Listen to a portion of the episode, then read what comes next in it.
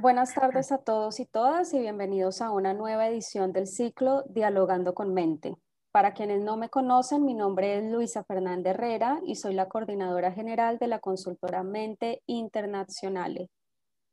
Eh, para quienes no lo saben, soy licenciada en antropología y licenciada en ciencia política con énfasis en relaciones internacionales.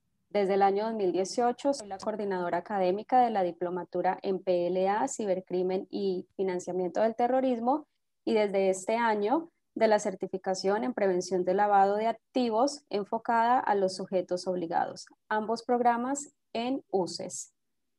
En esta nueva charla del ciclo Dialogando con Mente contamos con la presencia de María Cecilia Alegre. María Cecilia es licenciada en Historia por la Universidad de Buenos Aires y licenciada en Ciencia Política por la Universidad Nacional de San Martín. Cuenta con un posgrado en Gobernabilidad, Gerencia Política y Gestión Pública de la Universidad de San Andrés. También cuenta con una especialización en Gestión y Políticas Metropolitanas y una especialización en Control y Gestión de Políticas Públicas. Ambas especializaciones por Flaxo, Actualmente, María Cecilia es asesora en la Secretaría de Desarrollo Ciudadano del Gobierno de la Ciudad Autónoma de Buenos Aires y asesora en el diseño de políticas públicas en el área de los derechos humanos y pluralismo cultural.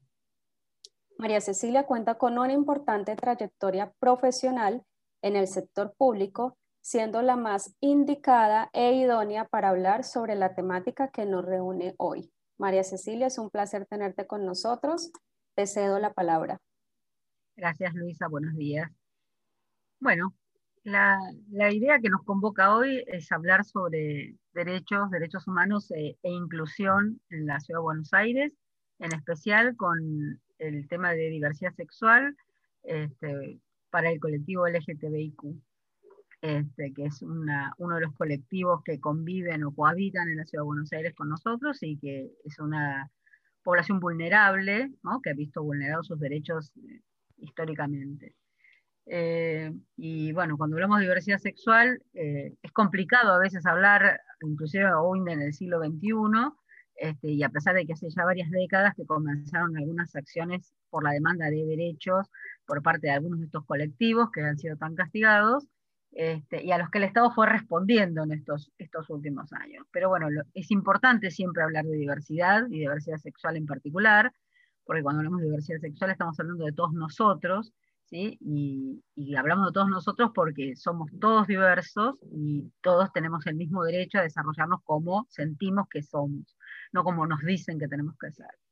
Este, y aparte porque hay que hablar de diversidad sexual de manera constante, porque hay que transformar el tema en algo cotidiano, ¿sí? porque es una forma en la que podemos empezar a aceptar las diferencias, porque somos todos diferentes, todos queremos vivir en libertad y sin discriminación, y para eso es, es muy importante que podamos romper con este paradigma binario y heterónomo en el que, por lo menos la gente de mi generación, nacimos y nos educamos. Los chicos más jóvenes, las personas más jóvenes, este, tienen como más fácil, eh, ven más fácil este cambio o esta transición de, paradigma. Eh, bueno, como yo trabajo en el gobierno de la ciudad, eh, el, gobierno de la ciudad tiene políticas públicas que apuntan a, esta, a este colectivo LGTBIQ, eh, en especial desde la Subsecretaría de Derechos Humanos y Pluralismo Cultural. Y hay una, una parte especial de esa subsecretaría, que es la Dirección General de Convivencia en la Diversidad, que es la que busca dar respuesta, promocionar y proteger a estos grupos vulnerables, eh, basándonos en que eh, en el no a la discriminación, en la lucha por la igualdad de los derechos e impulsando espacios de diálogo y de diversidad, ¿no? Trabajamos siempre con la idea de que es muy importante la diversidad sexual como un derecho humano y lo hacemos a través de varias líneas de acción. Tenemos varias líneas alrededor de las cuales trabajamos. Y, que se ven, o sea, que tienen como una, eh, se plasman en la realidad con, con, hechos concretos, porque muchas veces las políticas públicas no son visibles, pero estas sí son cosas visibles este, que por ejemplo en el 2017 se inauguró la primera casa trans en toda la República Argentina, que queda en la calle Jujuy al 1300, 1347 para ser más exactos, que es un lugar, un espacio de contención, de sociabilidad, de protección de las personas trans, en donde se atienden eh, demandas de salud, de educación, de recreación, de deportes, hay asesoramiento y también es una puerta en donde se pueden buscar eh, que nosotros hagamos un acompañamiento si ven sus derechos vulnerados o si necesitan eh, conseguir un trabajo. Eso no quiere decir que les vamos a conseguir un trabajo, pero sí que los podemos asesorar para que tengan eh, un trabajo estable, porque en general son es una población que tiene problemas laborales.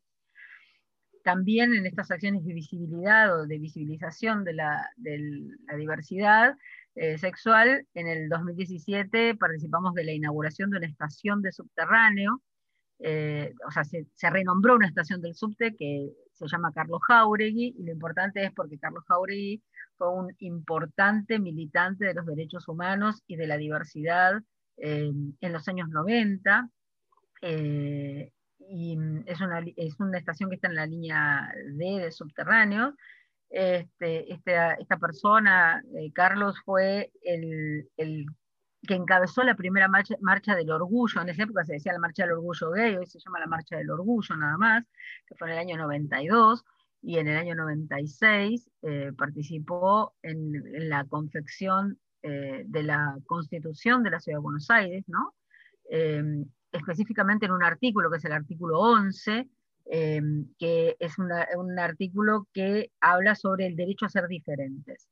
Este, y también en el 2002 participó en la redacción de lo que después se llamó la ley de unión civil, ¿no? que permitió por primera vez en Argentina que se unieran personas del, mismo sexo este, frente a la ley, o sea, con la idea de generar más derechos, justamente.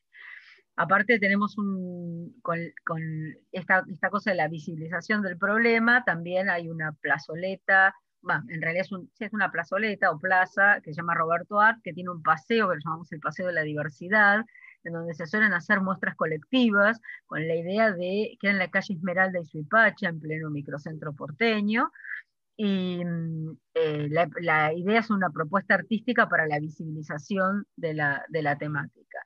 También realizamos jornadas, ¿no? unas llama Jornadas Porteñas de Diversidad Sexual, que es un encuentro para un diálogo interdisciplinario entre actores de la educación, eh, em, de la salud y del derecho, que intentan repensar todo el tiempo el tema de la, diversidad eh, y del cambio de paradigma.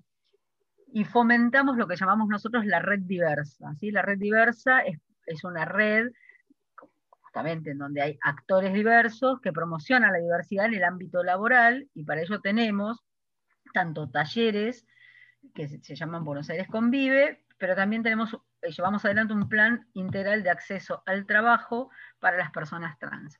En, relación con esto que hablábamos de si vienen con una demanda, les marcamos cuál es el camino para poder ser incluidos laboralmente, ¿no? Y que sea de una manera sana la inclusión también, porque ese es otro tema, ¿no?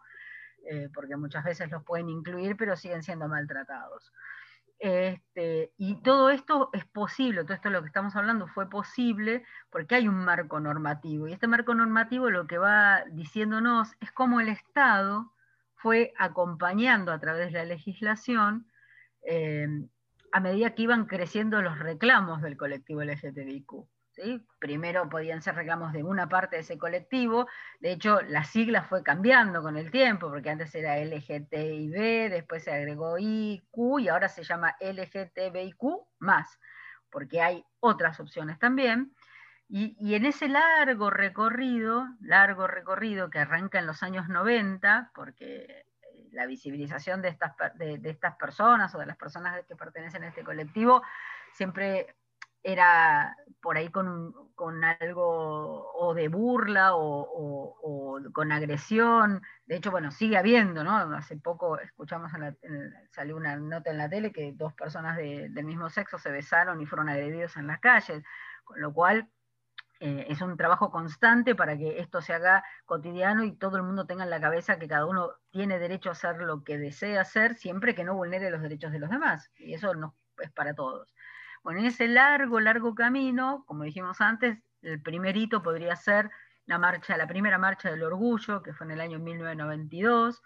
El segundo hito sería el reconocimiento del derecho a ser diferentes del artículo 11 de la Constitución de la Ciudad de Buenos Aires.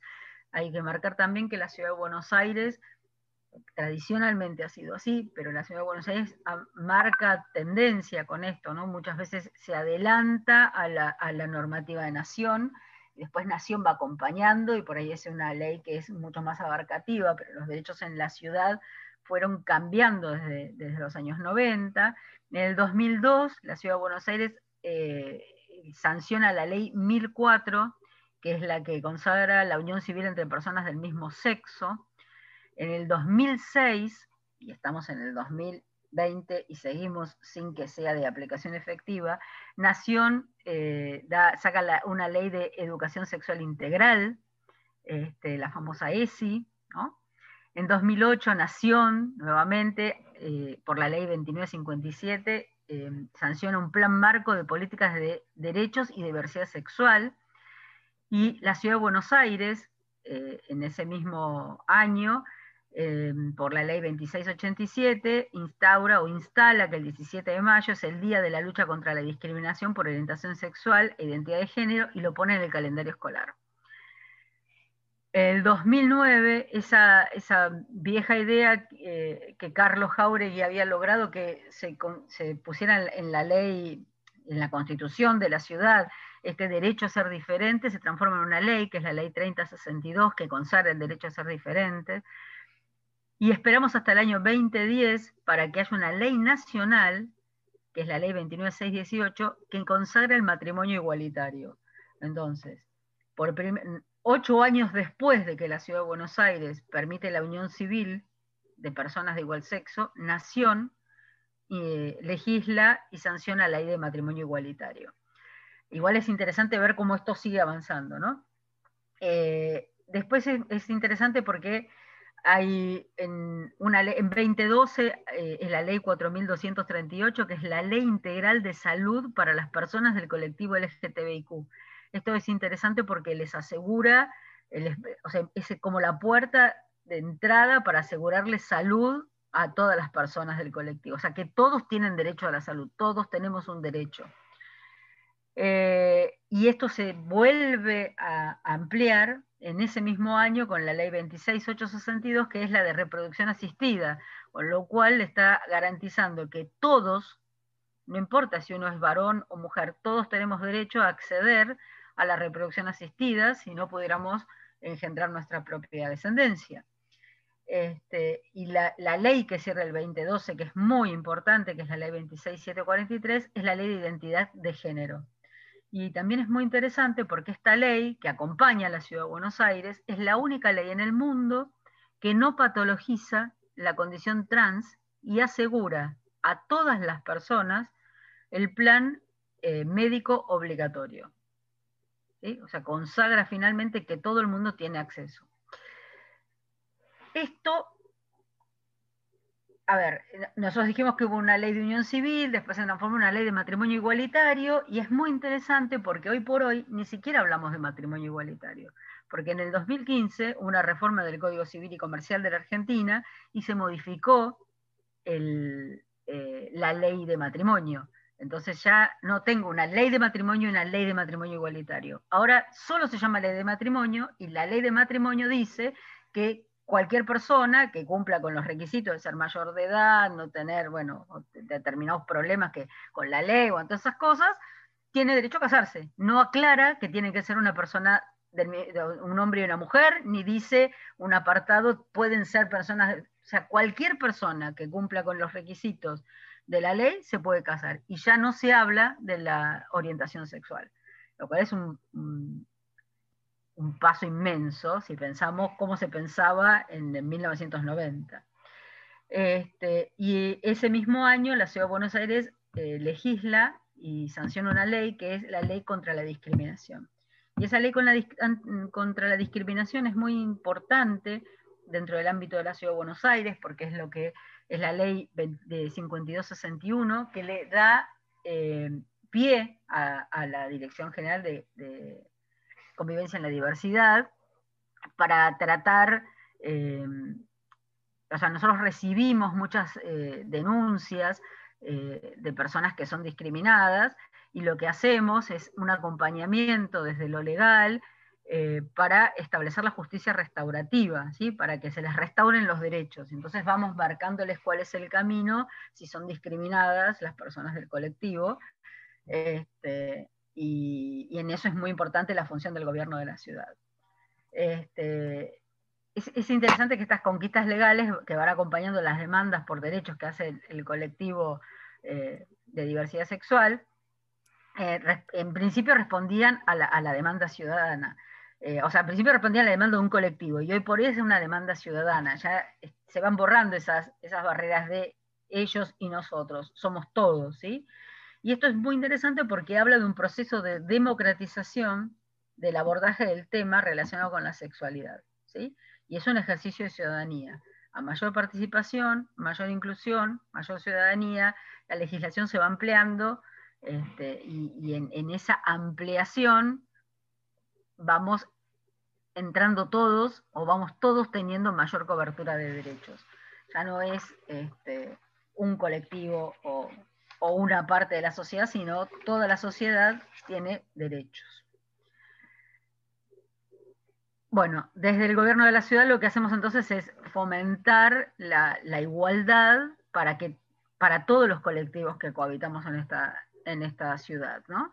Y para eso vamos promocionando eh, hacemos promoción, promocionamos los vínculos entre los distintos grupos este, más vulnerables, brindamos apoyo, contención y asesoramiento en la protección de derechos, esto que yo decía hace dos minutos de si vienen con una denuncia o quieren denunciar, que primero tienen que conocer la ley. Entonces lo que hacemos es promocionar que existe una ley que les garantiza que no tienen que ser discriminados. Pero aparte de eso, lo que hacemos es brindarles asesoramiento si necesitan o contención si necesitan este, en este proceso cuando son este, vulnerados los derechos. Eh, y lo que hacemos también es incentivar la participación activa de los ciudadanos, defendiendo la diversidad como un valor en sí mismo. Eh, bueno, más o menos era esto lo que que quería contar y eh, puedo responder lo que necesitemos, este, Luisa. Bueno, María Cecilia, muchísimas gracias por esa primera exposición que nos da un, pantallazo general y también histórico como un pantallazo retrospectivo de la evolución que, han venido teniendo eh, estos colectivos y también eh, lo que tú hablabas justamente como de ese proceso de democratización, ¿no? Que se pasó de una denuncia puntual de un colectivo puntual a una denuncia que pasa a ser global, ¿no? Del ciudadano global eh, y del ciudadano contemporáneo, si se quiere también. Eh, bueno, yo tengo una pregunta bueno, tengo varios, varios, varios cuestionamientos respecto a la exposición que acabas de hacer y también preguntas que, he pensado respecto al tema. Yo quisiera, María Cecilia, que nos contara un poco acerca del panorama actual. Eh, digamos, nos comentas, igual la gran mayoría de preguntas que tenía preparadas ya las has ido respondiendo con esta primera exposición, pero quisiera que nos contara un poco como de la situación que hoy por hoy eh, vive este, este, este grupo y este colectivo LGBTIQ, me corrige si es así, eh, en el contexto de la ciudad, digamos, cuáles son las situaciones en las que se encuentran hoy por hoy, en las que viven como su día a día, eh, digamos, cómo es su relacionamiento también. Quisiera que nos comentaras un poco como de cómo es el día a día de esta población LGBTIQ ¿no? Quisiera que nos hablaras un poquito al respecto.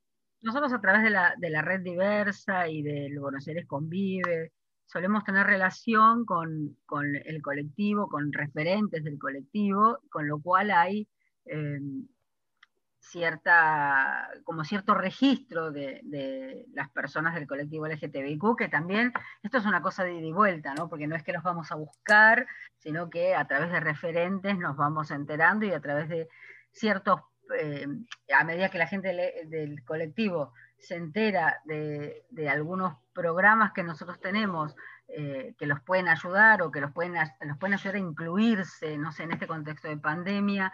Eh, por ejemplo, hubo un, programa de asistencia alimentaria, ¿no? porque no, al no poder salir a trabajar, eh, había que asistirlos alimentariamente, pero para eso nosotros teníamos que previamente tener el contacto y este contacto es a través de los referentes, entonces están, más o menos sabemos en dónde los podemos encontrar, porque muchas veces también se acercan eh, pidiendo el asesoramiento, pidiendo alguna ayuda, ¿no? Entonces, eh, los podemos asistir alimentariamente gran parte de, o sea, en, una primera etapa acercándoles los bolsones de alimentos a las casas, en una segunda etapa pivoteando con dos o tres eh, espacios dentro de la ciudad, como Casa Trans, por ejemplo, este, y algunas comunas en donde eh, ellos podían ir a retirar ese mismo bolsón de alimentos para no perder la continuidad, porque bueno, muchos también perdieron sus trabajos.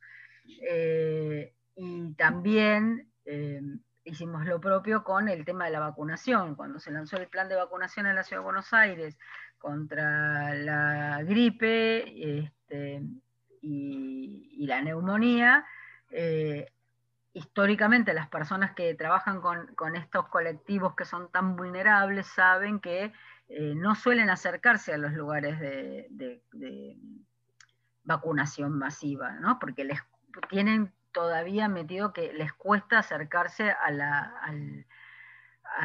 a la salud, al tema de la salud.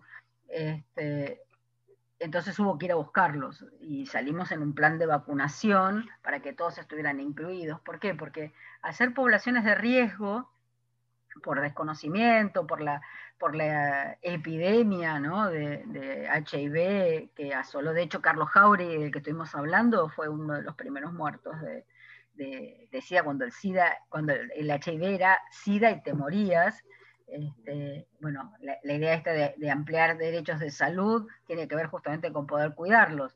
Muchos están infectados, pero no están enfermos eh, mortalmente porque tienen un, tratamiento, pero para eso hubo que hacer todo un trabajo y hubo que legislar para que el plan médico obligatorio también los alcanzara. Este, en general, suelen vivir...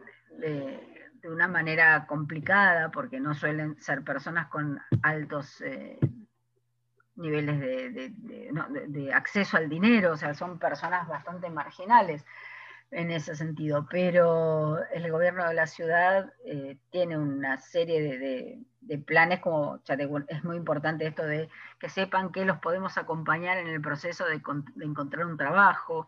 Este, ahora se está trabajando para que haya un cupo Claro, porque tú mencionabas eh, en la exposición inicial que nos diste, mencionabas eh, los problemas laborales, ¿no? Digamos que es una población eh, que tiene grandes problemas y brechas en la consecución de trabajo y de empleo, ¿no?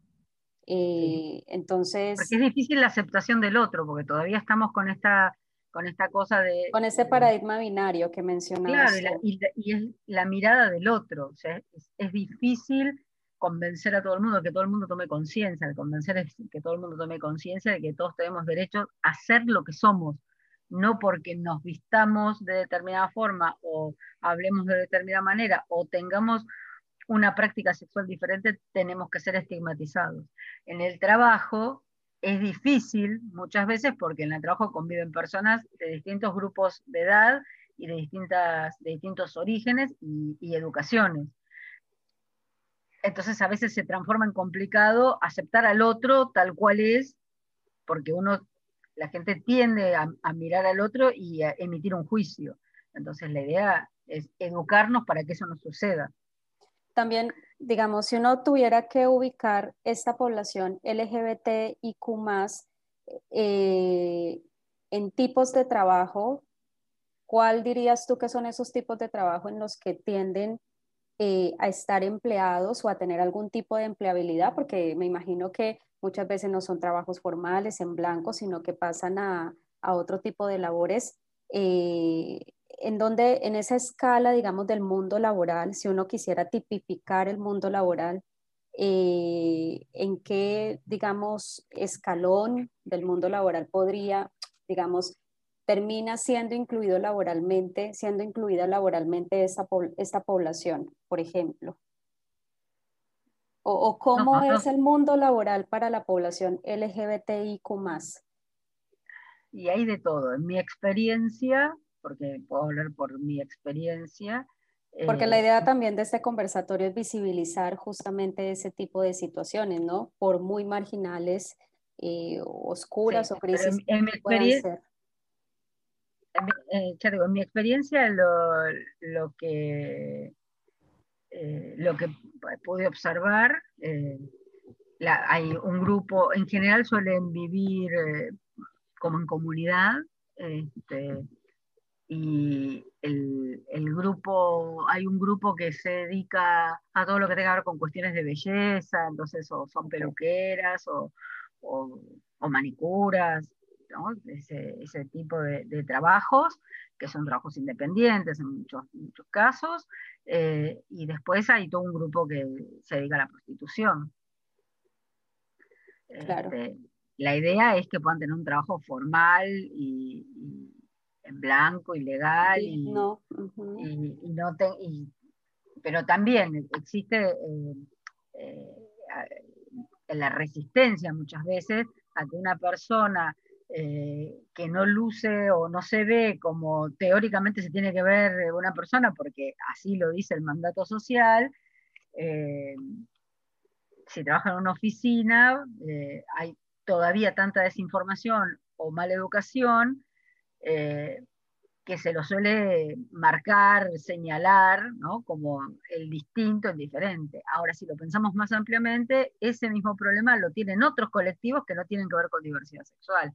Este, basta que una persona tenga un problema físico para que el, que piensa que es normal lo señale. ¿no? Eso también sucede.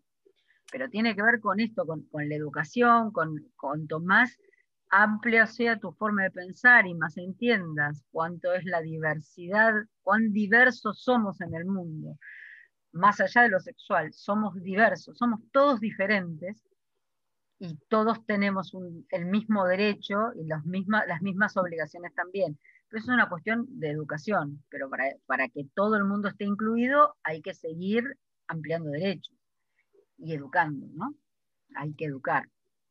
Tú mencionabas en una parte de tu exposición que se dan muchas situaciones de inclusión, pero con maltrato.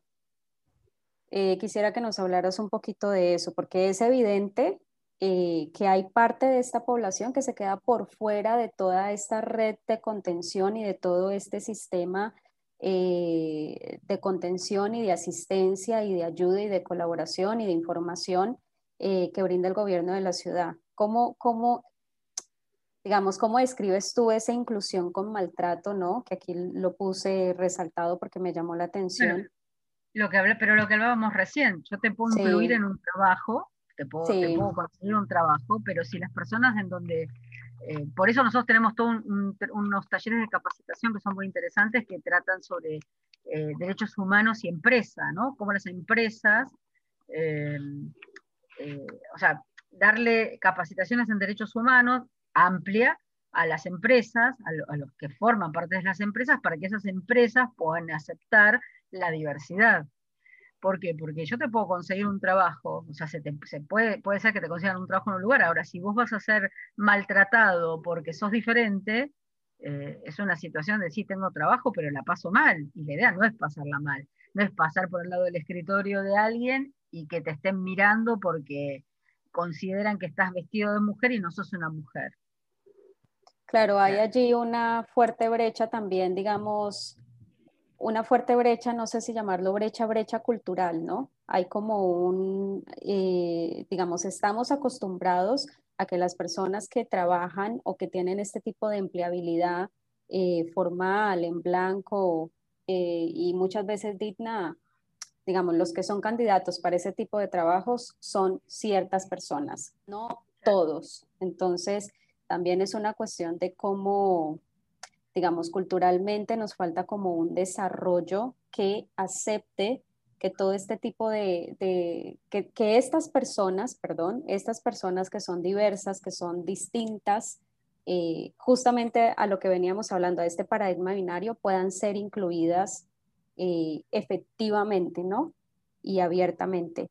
Em, yo te quiero, digamos, ya como para ir cerrando eh, esta, esta conversación, ¿no? Esta experiencia dialógica, quiero que me hables un poquito de los retos o las situaciones eh, a mejorar que, que, tiene hoy por hoy, digamos, la política pública para esta población eh, LGBTIQ ¿Cuáles son como, como los, los vacíos o, o los espacios que, que faltan aún por rellenar? Principalmente me, me, parece que tiene que ver con la difusión de los derechos porque desde los estados, no por el estado del gobierno de la ciudad, pero cualquier estado, eh, a veces los derechos parecieran quedar en la letra, pero no en letra muerta. Claro, o no le llegan a toda la población. O sea, no todo el mundo sabe cuáles son sus derechos ni cómo reclamar si sus derechos son vulnerados. Por supuesto, siempre hay parte de la población, y pasa con cualquier población, que sabe a dónde se tiene que dirigir para hacer un trámite. Y hay, no sé, de 100 hay 70 que no saben y necesitan que les...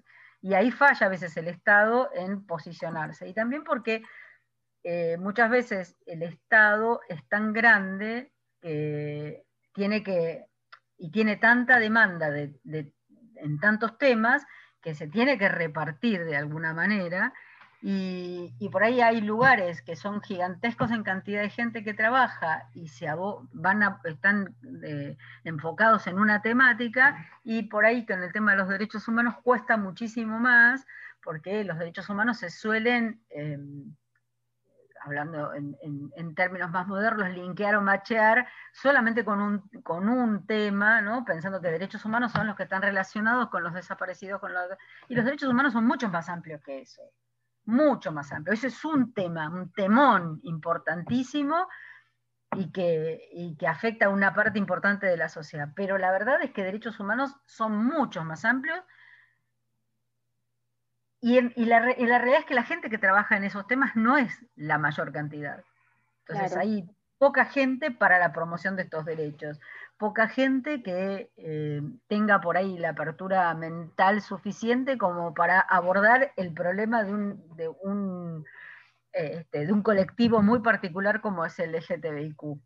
Eh, eh, digo, el reto es cómo hacemos para que todo este trabajo que se hace se vea más, llegue a más gente, más gente esté incluida, no sea tan engorroso por ahí el poder llegar a a, poder denunciar si un derecho está vulnerado, o sea, porque muchas veces la gente no sabe cómo hacerlo. Y porque han sido castigados tantos años que también se les complica, este, se complica el, tema este, porque cuando vos te pegan mucho por algo, te cuesta pararte y seguir adelante, en cualquier aspecto.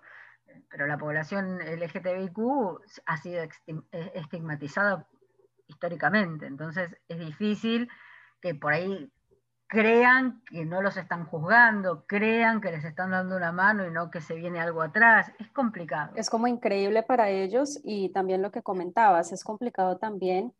Eh, bueno, claro que hoy por hoy cada vez hay más gente y profesionales que se interesan en abordar estos temas, en operativizarlos y en llevarlos adelante y en desarrollarlos, ¿no? Pero yo pienso que también hay Claro, es complicado de lado y lado. Es complicado del lado de la población LGBTIQ, que digamos se abra y, salga a flote, por decirlo de alguna manera, y también es complicado porque seguimos como eh, los profesionales, me imagino que así como ha habido un alza en la gente que se interesa en estos, en estos temas, hay muchos otros que simplemente lo siguen viendo como con cierto reparo, ¿no? y dicen, no, yo en ese tema no me voy a meter o no me interesa. Entonces es de lado y lado, a mi modo de ver. Y para finalizar, ¿en qué aspectos se ha avanzado más, María Cecilia? Digamos a nivel de sociedad. Como sociedad, ¿en qué hemos avanzado más respecto al tema de la diversidad sexual? Yo creo que a pesar de esta restricción que, que dijimos recién, de que todavía hay ciertos reparos cuando una persona se muestra diferente y no se entiende que esa diferencia es lo que nos hace humanos, a pesar de eso, hay como mucha más aceptación de cada vez más cantidad de gente en la ciudad de Buenos Aires. Eh, siempre existe algún retrógrado que va a haber dos varones que se besan o dos mujeres que se besan y va a pasar como la vez pasada. Hay una canción de, de Charlie García que cuando estaba en eh, con Sui Generis que, que, hablaba sobre este tema, ¿no? Em, y, y, estamos hablando de los años 70. O sea, de la mirada del otro respecto del que no se comporta como teóricamente habría que comportarse. Creo que desde ahí hasta hoy hubo un gran cambio. Ahora nadie se escandaliza, o sea, los que se escandalizan son menos, muchísimos menos, si, va, eh, si pasan por la marcha del orgullo. De, hecho, cada vez participa más gente, inclusive gente que no pertenece al colectivo LGTBIQ. Ya por eso ahora es la marcha del orgullo, no es la marcha del orgullo gay puntualmente. Este, entonces me parece que lo, importante es que la, sociedad fue abriendo su cabeza y que la legislación fue acompañando esto y, fue mejorando. Este, pero bueno, falta un montón todavía. Falta bueno, sí, seguro que sí. Bueno, María Cecilia, yo te quería agradecer en nombre mío y de Mente Internacional por habernos brindado esta exposición, habernos brindado tu tiempo y tu trabajo, tu conocimiento y bueno, estamos en contacto y, esperamos en conjunto tener avances al respecto del tema y que nos estés contando, por favor, esos avances, porque este es un tema de la ciudadanía y del ciudadano global. Entonces nos compete y nos, nos interpela a todos. Bueno, muchas gracias a ustedes como siempre. Te quería agradecer. Gracias, Luisa.